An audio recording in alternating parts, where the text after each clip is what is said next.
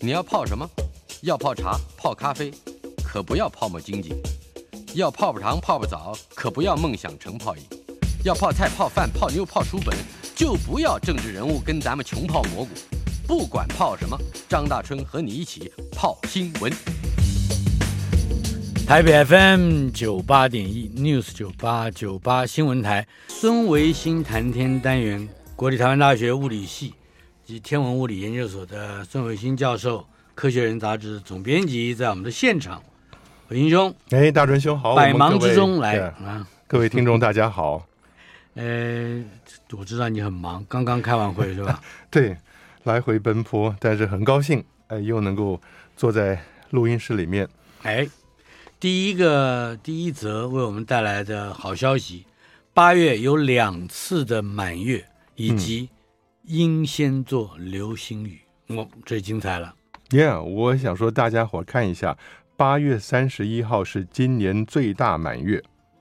我们知道月亮绕地球的轨道是椭圆形，所以有嗯近地有远地，而这个近地跟远地呢，竟然可以差上五万公里，嗯，它平均是三十八万五千公里。那也就是说，最接近地球的时候三十五万公里，最远是四十万公里。是大远近距离差了百分之十二，所以它在天上看起来就会有百分之十以上的差别。嗯哼所以训练有素的天文观测者爱好者呢，他们在地面上观察月亮，都知道什么时候月亮大，什么时候月亮小。是，那我就觉得这很好啊，我们八月份又有两次可以观察的，嗯因为八月比较长嘛，对八月二号跟三十一号。农历的两个满月，嗯，所以这两个都是超级月亮，是都还是蛮蛮近的。可就是看得越大越过瘾是吧？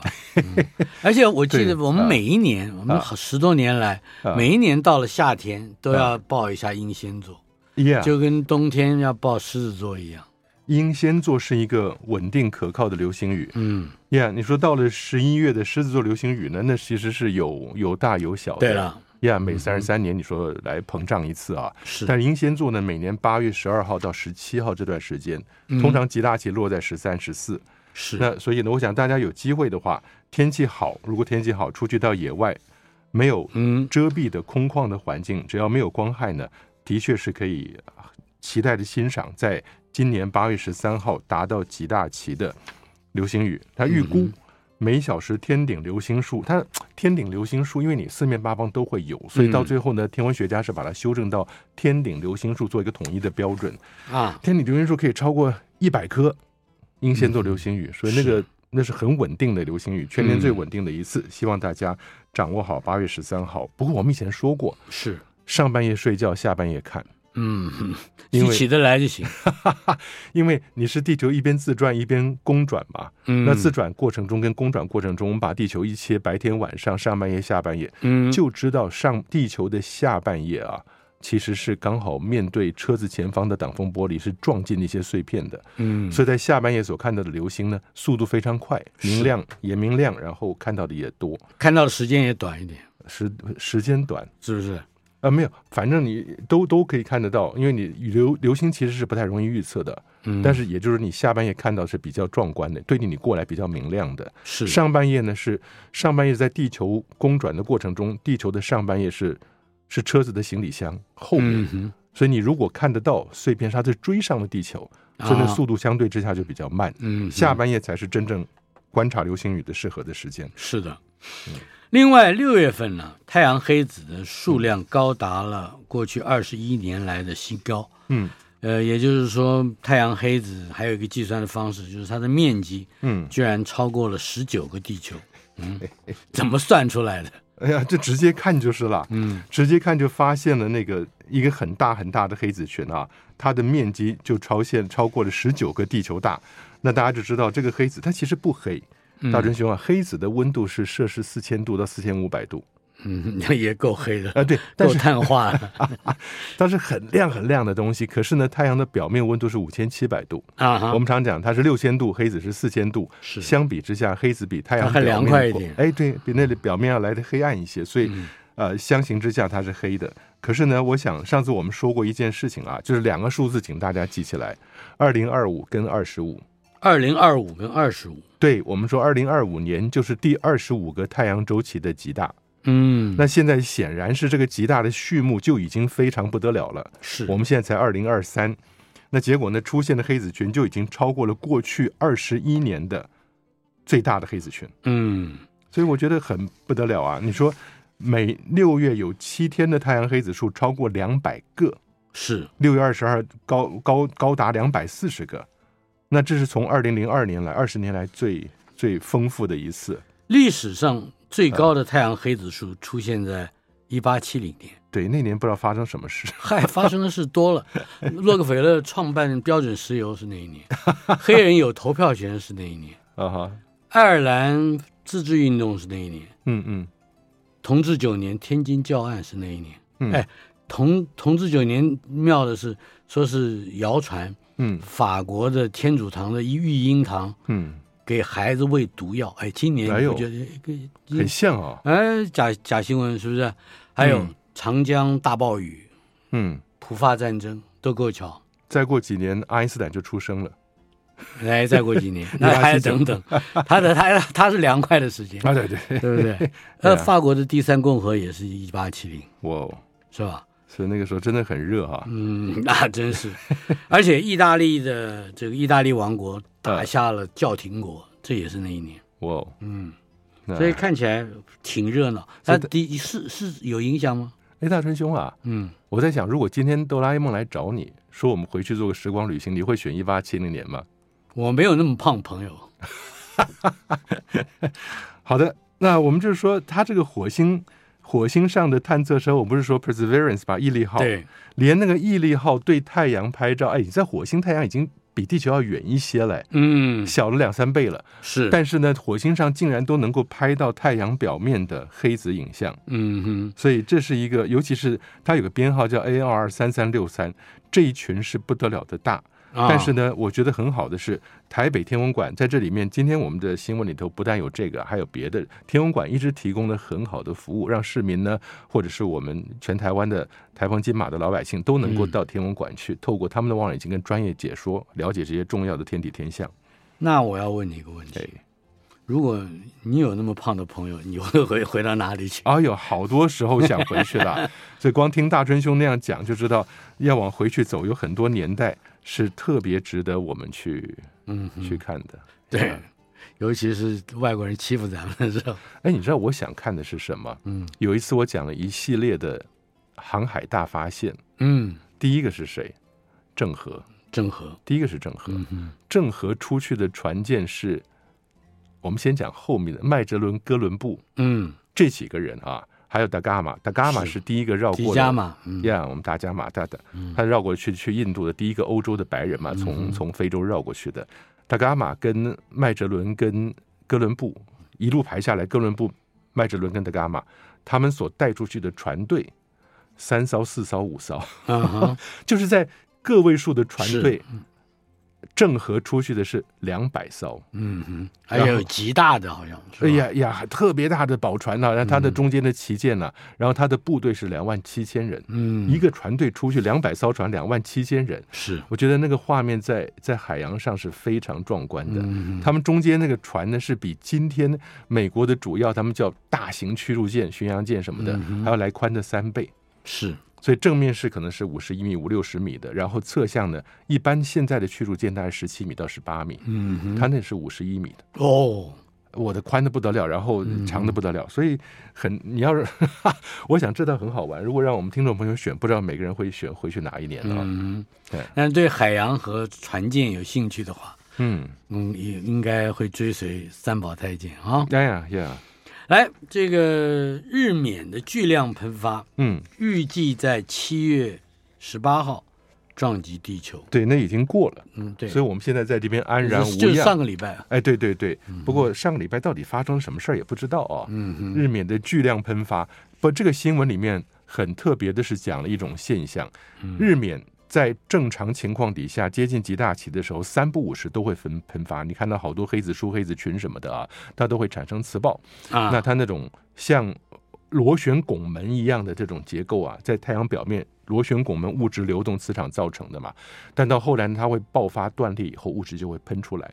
那有的时候我们把它叫做日冕物质喷发，叫 corona mass ejection（CME）。E 大家以后听到四叶蜜的话，就知道这个专有名词讲的就是日冕的物质喷发。嗯，但是呢，有趣的在这个新闻里特别强调是，因为越来越接近极大期了，所以太阳表面的活动程度让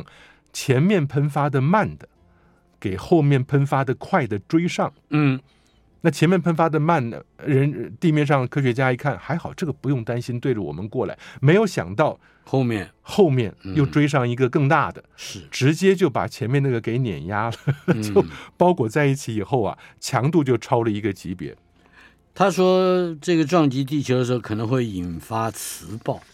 可以解释一下这磁不暴？，它其实是扰乱到我们地球的磁场，对我们的地球磁场产生压迫。嗯哼我们的地球磁场呢，平常也就是在受压迫的情况底下存在的哈，它不是一个，不像一个你像一个悠悠，或者是像一个甜甜圈那样子把我们地球包起来的，而是在太阳对我们的方向过来呢，这个甜甜圈压的扁一点，啊那哈，太阳反面的地球这一边呢，它拉出去像个泪滴状的尾巴，嗯，这个是太阳风给我们的地球磁场产生的变形。但如果你有磁暴过来的强烈的物质，物质带电，然后强烈的是电磁场的话，那你的磁场会更更被压缩。被压缩的结果呢，大气层也被压缩。被压缩以后呢，比较低的接近地面的大气层密度就会增加，阻力就会增大，嗯你的人造卫星呢就很容易出问题。嗯哼嗯，那这个这两次日冕的巨量喷发，嗯，还能给我们带来哪一些，就是可以值得理解的，尤其是撞击地球这件事情，有哪一些知识？我以前这样这样子的撞击地球四面八方出去的也所在多有了。嗯其实都还好。那只要不是真正大的、真正直接对着地球撞上来的，那地球的磁场还是能够保护我们的。 下一次什么时候？上次我记得好像是一八五九年还是什么时候， 嗯有一次卡林顿事件，那是比较厉害的，那把地球上面的那个大西洋之间的这个电缆呐、哦都因为产生了感应电场，直接把那个源头的发电厂打爆了，哦那，叫卡林顿事件。如果我们听众朋友有兴趣的话，这是上一次对对对，是很大的一次。嗯啊，中间陆陆续续有一些小的比较比较严重跟不严重的，同时一件是什么？是对我们电离层的扰动。嗯哼，那待会儿我们会讲到，马斯克的火箭上去也会把电离层烧出一个洞来。嗯哼 但是这个电离层呢，本身是我们当年听收音机 AM 的啊那个讯号的反射。是 AM 讯号是比较长波的无线电波，它靠的我们大气层里面比较高层的电离层的粒子构成的电场就可以反射了。嗯哼，所以它可以从地球是一个圆形的地球，从这端 AM 讯号可以传到那端去，是因为通过这个电离层的反射。嗯所以如果电离层受到扰动的话，AM 会受到影响。是，但现在我们很多时候是卫星跟地面的通讯，嗯是长比较短波的通讯 FM。FM 就不太受到电离层的影响了。那这跟这个下一个太阳活动极大期，嗯也就是二零二五年有关系吗？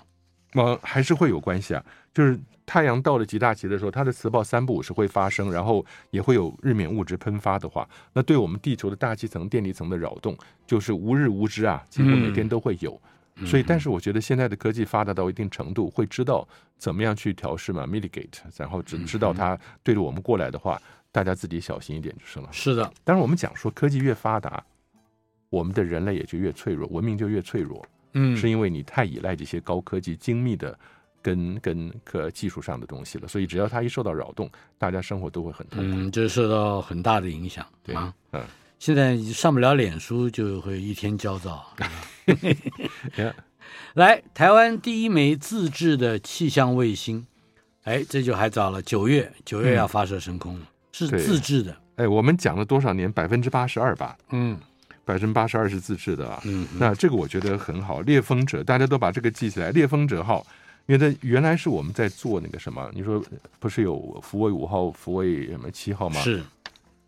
也是有一个做气象的七号，本来是要做两组的，后来只做了一组，六颗上去了。嗯哼那所以后来这其他第二组没有上去的里面的能量制造的能量呢，就省下来以后，自己做了一个猎风者卫星。嗯所以我觉得这种这种模仿，然后创造，最后自制出来的过程，其实也蛮好的。这都是国家别的国家发展太空必经的过程啊。嗯哼但是呢，我们现在看起来，七月十四号已经起运往法属圭亚那去了。哦，那很远 呢。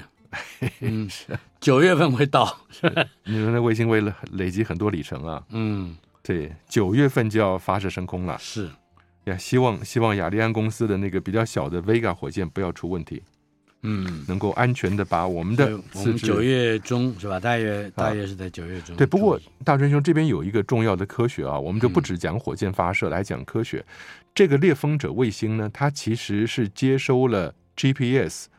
来的直接讯号跟反射自海面的讯号，哦，也就是你接收同一个 GPS 卫星，它直接对着你过来那个讯号，你可以收得到。但它四面八方出去的讯号里，有一部分有一部分通过了海面反射，嗯，你也会收得到。那它是如此的精密的讯号，以至于你海面高低起伏都可以测得出来。嗯，那你知道海面高低起伏最大的影响是什么？海面的风场，啊哈，所以它就等于是可以推出来整个海面风场的强弱变化。那是这个尤其在预报剧烈天气的时候，咱们这几天台风不是要来了吗？嗯，那我觉得这就很有趣了。它是经常性的吗？或者哦，说经常性的，对对对，是，对啊这是很太我觉得很好叫猎风者的国家队啊。 ，Yeah，呃，嗯接下来我看看，嗯嗯这个太空科技的发展计划 嗯要进攻这低轨道通讯卫星，嗯，要拓展战线，这是什么意思？这就要是把计划变大吗？呃稍微更改了一些它的方向。嗯原来我记得啊，我们在有有参加的那个国家太空科技的三期的会议，是也就是我们从九零年九零年初的时候，我们不是有有有一帮三十个左右的教授嗯，被派到美国去受训嘛？美国的 Johns Hopkins 约翰霍普金斯大学的嗯 APL 受训，那时太空计划是刚刚成立。那我也在那个教授班里面，嗯哼，我们去那边受训，受了一个月的训，回来以后呢，一部分教授再跟着已经成立的太空计划室里面的人员，再去了法国。嗯那法国三个地方，那我自己在的地方呢，是在南部的 Toulouse 去嗯学怎么样做设计卫星，不是实际的动手技术，而是真的是比较高层次的设计嗯，跟整个的 review 的过程。那呃，结果很有趣的是，那是第一期，嗯那你大概每十年左右会有会有一期嘛。那从那个时候开始，那现在已经来哦到了、没有停过是吧？哦没有停过啊，嗯，来到了第三期。第三期对，但是第三期走到现在呢，大家就发现了，全世界都在追逐低轨道卫星的科技跟应用，嗯所以在这里面会重新调整一下。那一方面有 AI 的人工智慧放进来，那另外一方面呢，开始在低轨道通讯卫星要布阵了。哼，嗯，本来讲的三期，我记得我看过的资料是十颗对地的卫星，但现在可能会把它发展的更丰富一些了。嗯，这个第三期的计划实施的期程是二零一九到二零二八，嗯嗯。也就是说离现在还有五六年。对，但是现在国科会做的一个调整是这样子啊，嗯，把第三期计划从二零二八再拉到二零三一。，是，那你所以你会看到福卫 八号六十一系列，福卫八号是对地面的一个非常高解析率的光学观测卫星了。嗯哼这以前我们说三级要有有一串嘛，但它现在呢把它变得比较丰富了一些以后，福卫八号一二三四五六六颗卫星，哦，从明年开始。二四、二五、二六、二七、二八、二九，每年发射一颗。嗯哼，所以这六颗可以构成一个星系，环绕着地球做观测。呃，它主要的这个任务呢，哇，那就很多了，那看你怎么样去用它了，因为它的功能就是高解析光学对地观测卫星了。所以这些资料它有很多不同方面的运呃运用方式，不但是我们自己可以用，而且可以商业化的买卖的。不不过嗯说，老实话，你在这个地方呢，还真的得要做出来特色，否则世界各国我们不是说了嘛，嗯，现在在国际上登记的准备要发射的卫星已经高达一百七十万颗。是对，而且经经济部呃，它的预估好像还可以有产出这些关键的专利啊，有两百多件呢，我觉得乐观的估计可以，但是不还不是一要。定是吧啊，对，我是觉得很多时候我们需要看到是现实。嗯哼，今天我们的新闻里面有一些，也就是你看到的 SpaceX，看到的那个蓝色起源呐、啊嗯哼，看到的其他这些啊，尤尤其是中国大陆大规模的投入了中小型火箭的民用发射，是，这个市场会是一个红海非常激烈的 bloody。所以，所以这个 目前累积超过一百项研究成果，还有产出关键专利两百一十六件，这是一个让人高兴的数字，但是嗯不一定呃能够有确切的竞争力，是吧？ 那政府的责任不都是让老百姓觉得高兴 吗？明白了。我们还有不到一分钟的时间，我们先介绍个题目哈。印度即将发射这个是登月的太空船是吧？嗯，对成为史上第四个探月国家。对，月船三号，我们嗯简单说两句话。月船一号做了很好贡献，月船二号登陆艇栽下去了，现在月船三号要出发了。嗯哼，啊，就我们只只说到这里哈。哎，说了啊卖个 关子，稍后片刻，马上回来。在刚才的节目里面，我们介绍到印度即将发射 Chandrayaan 嗯月船第三号，嗯，呃，这是第十三号现在升空了吧？应该嗯已经发射对了，吧对，已经成功发，七月十四号发射的，准备在八月二十三号登陆月球，它要嗯放那个登陆艇下去嘛。那其实我们讲月月船一号、跟对二号、跟三号整个发展的过程啊，那它的月球飞船一号呢，很重要的贡献在环绕月球的过程中，拍摄到了极区的陨石坑里面，就是嗯常年不见阳光的地方，哎，还有水冰存在。冰水对，嗯直接看到水冰，印度的月船一号是第一个做到的啊。嗯哼那所以大家很高兴。那到后来呢，他二零零八年的时候任务结束以后，就直接撞在月球表面，是，所以印度人也很高兴。我们二零零八年其实就登陆月球， 嗯，留下了纪念品。对，留下一个痕迹了哈。那月船二号呢，他们经过了十年努力，二零一九年月船二号希望能够软着陆。登陆艇下去，但是大家记不记得那个时候，印度跟以色列，一个是官方，一个是民间的，都失败了。嗯就是都是在最后软体出了问题了以后，它就失败了。那当时二零一九年莫迪也说啦，希望呃再接再厉，所嗯以很快。那二零二三年吧，今年八月份，看它是不是能够真正的软着陆落到月球表面上。它不单是要软着陆，它还带了一个小月球车，八月二十三，八月二十三嗯号823，对呀、八二三。 嗯，所以真的可以看一看，是不是继俄罗斯、继美国、继中国之后，第四个能够成功软着陆月球，同时是放出小车子来的。八月二国十家三号下午两点三十五分，台湾时间是下午五点五分，嗯大致上是这样一个时间哈。嗯，来看，接下来是抢先 SpaceX 与美国竞争对手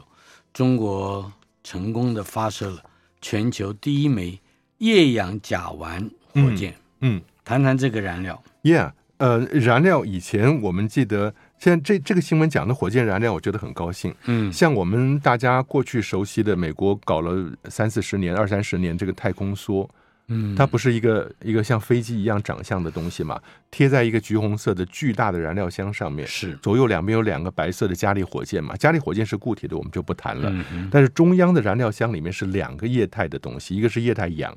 一个是嗯液态氢。是那液氧跟液氢呢，其实都是很危险的东西。氢氧结合，你可以喷出很多东西来，然后喷出气体啊，然后嗯把它升上去。但是呢，到后来就慢慢发展出什么液氧跟煤油 （kerosene）、煤油，那相对会会安全一些，不像液态氢那么可怕。液氧加上煤油，有燃烧的东西，有助燃的东西。嗯但现在科学家讲了很久，希望用甲烷嗯哼来代替煤油，变成液氧甲烷。这是最近这几年才开始认真谈的新的燃料，嗯哼比较干净，便宜比较安全，然后它的那个冲击的力量，他们叫比冲，嗯往上推的力量也便宜，嗯那哼成本据说可以降低百分之九十，哎，哦，对，然后它往上冲的力量也大，嗯所以呢，这个呃 SpaceX 正在尝试做液氧甲烷的火箭，嗯哎，中国大陆就已经先测试成功了。是，哎，这一次测试成功，它有会引起美国什么反应吗？啊、美国人当然挺着急的了，因为他们自己本身要做，但是呢，过去已经有过两次，美国有一个民间公司，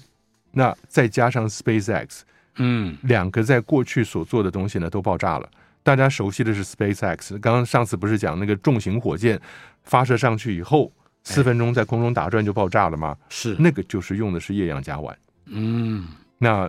你说另外一家 Relativity Space 相对论空间，你记不记得有一次有三 D 列印打造火箭的对，那个用的也是液氧甲烷，嗯，但是那个呢也是失败了，是没有进入轨道，发射是发射了，但是没有进入轨道。那是大陆也不是第一次就是成功了，它嗯哼它在去年十二月有个朱雀 哎，我记得这个名字，朱雀，啊朱雀不是我们讲说东方青龙，南方朱雀吗？西方白它虎。它就是火的意思嘛，朱雀。对，嗯可是你要是真的看西汉瓦当上面那个四象的模样啊，嗯，青龙很清楚是龙，白虎很清楚是虎。嗯当然，我们知道北方玄武色属黑的北方玄武嗯哼就是蛇龟交缠的龟图像嘛。南方朱雀我觉得特别有意思，嗯它长得那个样就是个鸟， 是。看起来很像麻将上的一条。哎呦，原原来您也我们也是迟到不懂中那人都都我们不懂，但是我们只是看着麻将，那不能理解。你一万就是一万，一饼就是一饼，为什么一条是个鸟妖姬，啊？对我不能了解。但是后来看到朱雀是那个长相，但是不管怎么样呢，嗯大陆在去年年底的朱雀二号火箭首次飞行没有顺利进入轨道，十四个上面带着小卫星都完了，嗯啊，但第二次发射就成功了。所是以朱雀二号的运载火箭呢，前不久进入轨道，用的就是液氧甲烷。哎，大春兄啊，嗯我查这个字，甲烷跟乙烷，甲烷念烷，嗯乙烷念烷，嗯，怎么这么有趣啊？因为甲乙的乙是三声字啊，甲不是也是你念乙晚不是？它两个音乙烷是两个，嗯那甲烷那不念乙烷，是念甲烷，甲甲我也念烷。甲烷啊。呃，对，但是我看的那个网络上去查读音，它念嗯甲烷跟哦乙烷。哦，是有这个差别。嗯对啊，我这甲乙不都长一样吗？声音都是对啊呀三声。都是，但是甲好像是个入声字甲烷哦，甲烷，然后乙嗯烷，乙是个上声字所以。甲乙还是有差别的啊。 哎有你以差别前您都是拿甲嘛，咱们都拿乙的啊。我我跟你说，人家朱雀蓝湖 了。 来，大陆载人登月又有新的进展，这个火箭的主发动机达到了试验的要求，这个跟刚才那个是可以呼应的一个新闻，是吧？呃，呀，它不一样，嗯它这个朱雀二号测试的是新的燃料，是也就是我们刚刚讲的液氧加上甲甲烷烷啊。，但是呢，它这个长征十号是个大型的火箭，目的就是要让大陆能在二零三零年前把人送到月球上。嗯然后它用的是液氧煤油，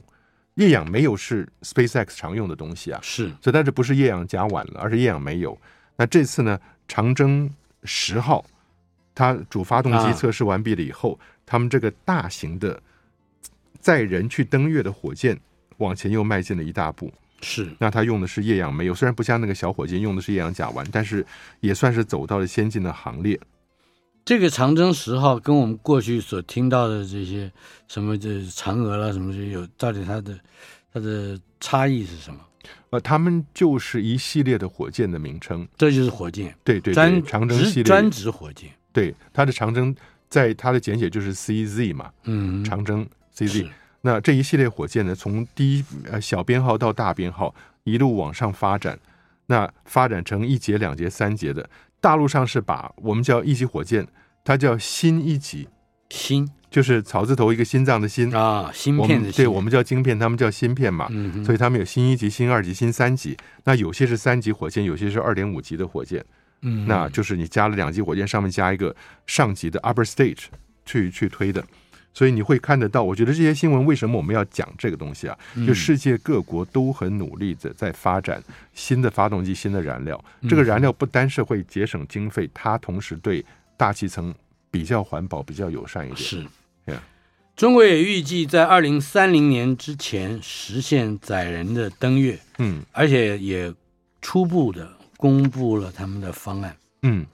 这个方案我觉得很可以说一下，因为大春兄，我们现在当然从小学开始最熟悉的还是美国的阿波罗。嗯哼，那你可以想象阿波罗的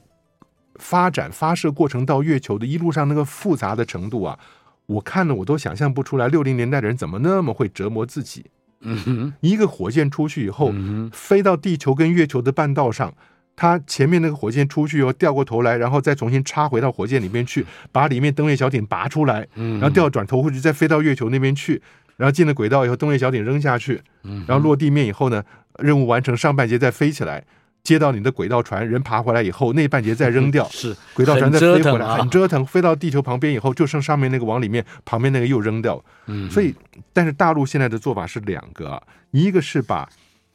把人送过去的船，嗯呃那另外就是月面着陆器啊，另外是月面着陆器。嗯一个是载人飞过去，另外着陆器另外搭另外火箭过去，是所以它两个是分开来的。不要在轨道里面搞那些奇奇怪怪的做法啊！嗯到了月球周遭以后，载人飞船呢在环月轨道跟着陆器对接，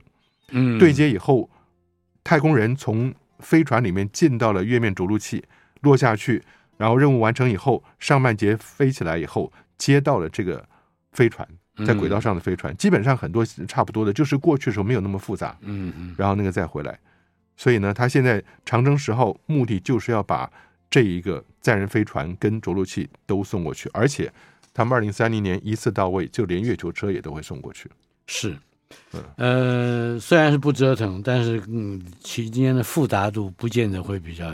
比较简简单，对，不对？而且我觉得他现在走的稍微前面了一点。刚刚讲印度不是也是说，如果月船三号哎真的落下去的月球车会放出来吗？嗯印度的月球车跟大陆月球车不是两个层的，不是不是在一个级别上了。哦，美国的月球车阿波罗十五号是两个人可以坐在上面飙车的，嗯我相信大陆上也是这样子搞。月球的这小车嘛，像我们看到的什么玉兔啊，或者是说是火星那个 Pathfinder 那些的小车子，但是大陆它这个就会追上美国的那个嗯载人月球车了。我们在讲到中国的这个初步的登月方案的同时，有一条新闻呢嗯不能放过。 ，OK，日本 JAXA，也就是日本的啊 NASA，火箭引擎燃烧异常，整个实验场爆炸，这是很新的新闻。对。呀、这个是很很糟糕的事情。七月十四号，也就是同一天，印嗯是度发同一射天成功了。但是日本在做火箭引擎测试的时候，这个火箭引擎测试基本上跟大陆刚刚讲长征十号在测试那个火箭，嗯它那个火箭是液氧，呃，刚刚讲的是甲烷嗯液氧煤油的，朱雀已经是液氧甲烷，那不用测试了，那已经是不断发射了。啊，但是呢，长征十号是液氧煤油的在测嗯试，那测试的方式也是啊，在实验场里面稍微斜一点，然后对对后头喷喷火就是了嘛。那日本的 JAXA 三月份、四月份不是才有一个 H 系列的火箭爆炸了？嗯那现在七月十四号又有一个火箭引擎测试的时候，整个实验场爆炸。我嗯今天上午还特别看了那个实况画面，因为它是测试它里里外外都有相机在拍的。那他们的人就真的把那个爆炸的影片放到网络上。嗯，刚开始你会看到一个大房子，在房子有一面那个墙上是有个洞，嗯你看得到那个火箭尾巴侧向的对着外面。是一开始喷，喷了一秒两秒以后，整个房间炸掉。嗯整个建筑物就爆炸了。嗯哼所以这个东西对日本来讲又是一件很伤的事情。所以我们还不知道原因，不是嗯十四号就发生了吗？那样不知道，不知道。嗯，孙维新谈天，《科学人》杂志总编辑孙维新先生在我们的现场，维新兄哎， ，SpaceX 打破了极限，猎鹰九号那个 B 一零五八的这这个型号的这个推进器，嗯，重复飞行了十六次，这嗯是破了他自己预预估的记录，是吧？对，我觉得这就是一个很明显的成功了。嗯当时我们看到它回来直接降落在地面跟降落在海上，那只能讲说技术上的令人惊讶跟惊奇的一件事情。呃，it's beautiful。但是嗯呢，它真的要要看要到 reality 里面实际生活里面来，它就必须重复再发射。嗯哼，而且成功发射、成功回收。那马斯克原来讲的那个话，那个大到说希望能达到一百次，嗯，你可以想一个六千万美金的桶子能够重复用上一百次，那便宜到不行，大家刷个悠游卡就可以上太空了。但是呢，现在它这个东西初步的目标是不要超过十五次，嗯，它现在有一个桶子已经用到十六次了，是，所以他们现在在申请能不能把那个标准提到二十次。嗯哼，那一步一步往上，而且马斯克以前的梦想是，今天这个桶子射上去以后，它落下来了，过夜大家不睡觉，工作人员整理整理以后，第二天嗯就第二发射天就可以再发，对它的这叫 turnaround time 是非常快的，嗯所以它对降低成本是不得了的。嗯嗯。哎另为外嗯什么大兵？我也想说，为什么那么会降低成本的人就能够变成世界首富哈、哎，这个是一个很好的题目， 这就也就是我不能变成世界首富的重要原因。我以为当首富的话，他是要会花钱嗯嘛，钱多他就不在乎了，没有想到特别抠你啊。从小学课本就可以看到这样的教训：嗯一个富穷人去问富人，你怎么那么有钱，我怎么那么穷？ 嗯，那穷富人说：“这说来话长，我们把灯关了，省点电。我没想到 这啊个笑话。”这是我们小学课本的课文呢。嗯嗯嗯。说哦，要节省，对我，你我跟你讲另外一个笑话，一个富翁嗯躺在床上，已经、已经快命悬如一线了啊！嗯两个儿子在旁边，就看那富翁有什么遗言要说啊，富翁就举起一个手指来，颤颤巍巍嗯举起一个手指来，两个儿子很努力在那边解释到底是什么原因。嗯后来回头一看，原来是灯上面有两个灯芯，他爸爸说不要用两个灯芯， 只 能油用烧的太废 了，是吧？啊，这差不多啊啊，这两个对对故事，这个嗯那马斯克的谜团终于解开了啊！嗯嗯，冲击全球卫星定位系统，马斯克的 SpaceX 又把地球 刺穿一个 洞，不，那个手指头是这个意思是吧？呀，不过我就觉得电离层是地球上面很脆弱的，哇，也不是很脆弱，很重要的东西啊。嗯大春兄，现在这个太空时代发展的过程中，我可以，咱们说下一句话摆在这个地方，嗯往后十年、二十年逐渐的实现的，是我们想不到很多太空发展的过程中所产生的副作用、产生的危害，嗯，在往后十几二十年都会爆出来。是包含像现在发射的过程中，它会穿，因为它到五六百公里嘛，它会穿过我们的电离层。那穿过电离层的结果呢，就会让我们的电离层说在地球表面用时速是两三百公里射上去的时候，你产生的那些废气跟对周遭环境的影响，嗯那其实是接近了那个电离层的区域的时候，就会在电离层上产生一个破坏。它是其实是大量的带电的跟中性的粒子啊。那如果带电跟中性混合在一起的话，就是我们讲说中间的一个一个一个层。那如果电离层是部分电离的大气层，完全电离层就是磁层了。啊，所以电离层跟磁层都是我们地球周遭已经长期累积下来平衡的东西。嗯但如果说你在呃火箭，不但是它的速度快速移动跟抛出来的废气，它都会影响到电离层，让对我们在电离层里面，或者是说发射这讯号，包括 GPS 通讯对对对不对，GPS 通讯卫星都会受到影响的。哎，这这会有危险的，对不对？其实不是只有这样的，早嗯年的美国人就已经设法在改变电离层了。嗯，因为他觉得电离层去反射 AM 讯号，因为当早年我们就只有透过电离层的反射来通讯嘛，他没有办法让遍布世界各地的美军都能够及时收到好品质的讯号，嗯所以美国人曾经发射了几千万条细针啊，进到轨道里面去，去影响电力层，对，发射了两次，创造自己的电离层的金属云嗯，做反射的，结果任务并没有成功，但从此以后那些。两个加在一起上亿的细针就留在大气层里面了，哦。所以我觉得很多时候人的不止这个如此啊，猎鹰九号第一次发射的时候，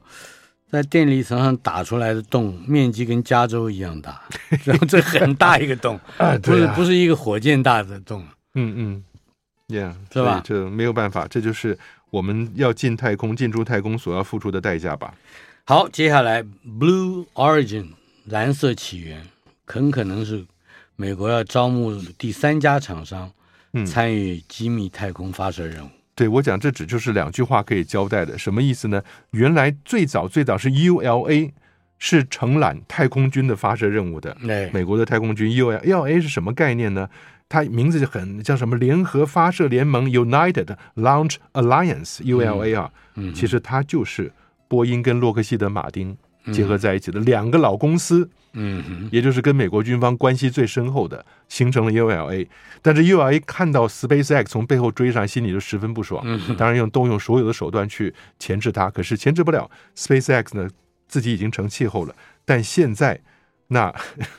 我不知道是他不是，直接加入军方从军了。那不，我现在想想，第三个要进来的厂商就是嗯 Blue Origin 了。 是，所以，那太空军美其名的说法是什么？因为你现在 ULA 占了百分之六十，太空军发射，SpaceX 百分之四十，嗯那你再把贝佐斯的这个蓝色起源带进来的话，那其实对前面两个是可以产生制衡的作用。嗯哼，那我不知道是不是老大把老三找进来打老二，嗯，因为看你总是会怀疑老大这个 ULA 跟那个美国空军的关系是很紧密的。嗯哼，好，接下来是为将来的月球基地供应电力。嗯，瑞士提出了超大型的太空太阳能电厂这个概念，在太空里面盖个太阳能的电厂。那啊它主要是在月球旁边了，嗯面积是一平方公里的螺旋结构，嗯上面用的太阳能板是从月球表面挖了黄铁矿了以后，那做了太阳能板，那只就在地球跟月球的拉格朗日点上。我们知道以前不是讲拉格朗日嘛嗯，L one、L two 什么的。那太阳能系统卫星呢，要到月球表面六万公里左右的那个拉格朗日点去啊、维持在那个地方跟地月的关系是一定的啊，不会转动了。那继续是不断的把太阳能板的能量传回到月球上的接收器，所以它等于是拿取之于月球，用之于月球，拿月球的材料做了太阳能板以后，在月球周遭建立了一个这样子的固定网路，然后把太阳能呢重新发射回到月球表面去。它能够持续传送的能量是二十三 MW，是百万瓦。百万瓦，二十三个百万百万瓦，嗯其实已经不小了啦。但这只是一开始，以后只是更会丰富的。是对啊，澳洲海滩发现了神秘的物体，嗯 这个听起来就好好好像很老梗那样 啊大家要到澳洲海滩上要找那个照片来看啊，啊！你会看得到澳洲海滩上面就在一个沙滩上面呢，有一个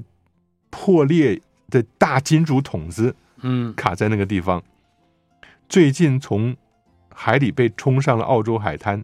是上面已经布满了藤壶。你看藤壶就是那小小的海里面的生物啊，嗯是凝结在船壳上面很多的嘛。嗯藤就是那个千丝板藤的藤，壶就是水壶的壶，藤壶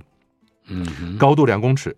上面还有电缆线，所以你要说是外星来的，不太可能了啊那有一个猜测跟马航失踪的飞机 MH 三七零是有关的。啊！有人没有了，他就是警方，澳洲警方说了，说这个有关它是跟那个三七零 MH 二三零其实没有关系的，没有关系，那看起来对最后结论没有关系。也不像是飞机，因为这个东西看起来不像是飞机上的东西啊。嗯，那很可能就是一个太空发射载具的一部分，不知道哪个国家的。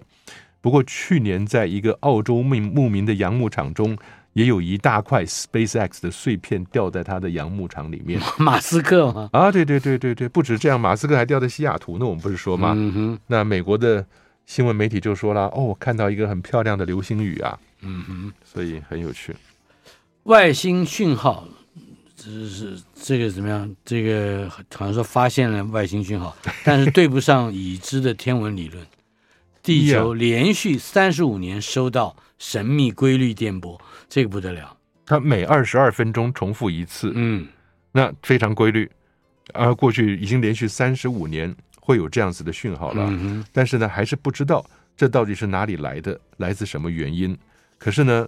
我们知道宇宙里面有很多，尤其我们银河里面很多有趣的天体，白矮星啊，有些叫磁星磁场的磁，哼，嗯叫 magneto stars，就是那个星星的磁场非常强，啊，或者是脉冲星，我们讲中子星转得很快，然后扫出去很多东西啊。嗯那所以这些东西呢，都会产生快速的电波爆发或者是脉冲现象什么的。嗯所以你说，固定感觉上像规律的电波。对对对，二十二分钟，当然太嗯长了，因为脉冲星的话，它大概是秒到毫秒，嗯也就是几秒钟转一圈发射给你看，你的脉冲就是几秒、一秒、两秒，或者是千分之一秒、百分之一秒这样来的，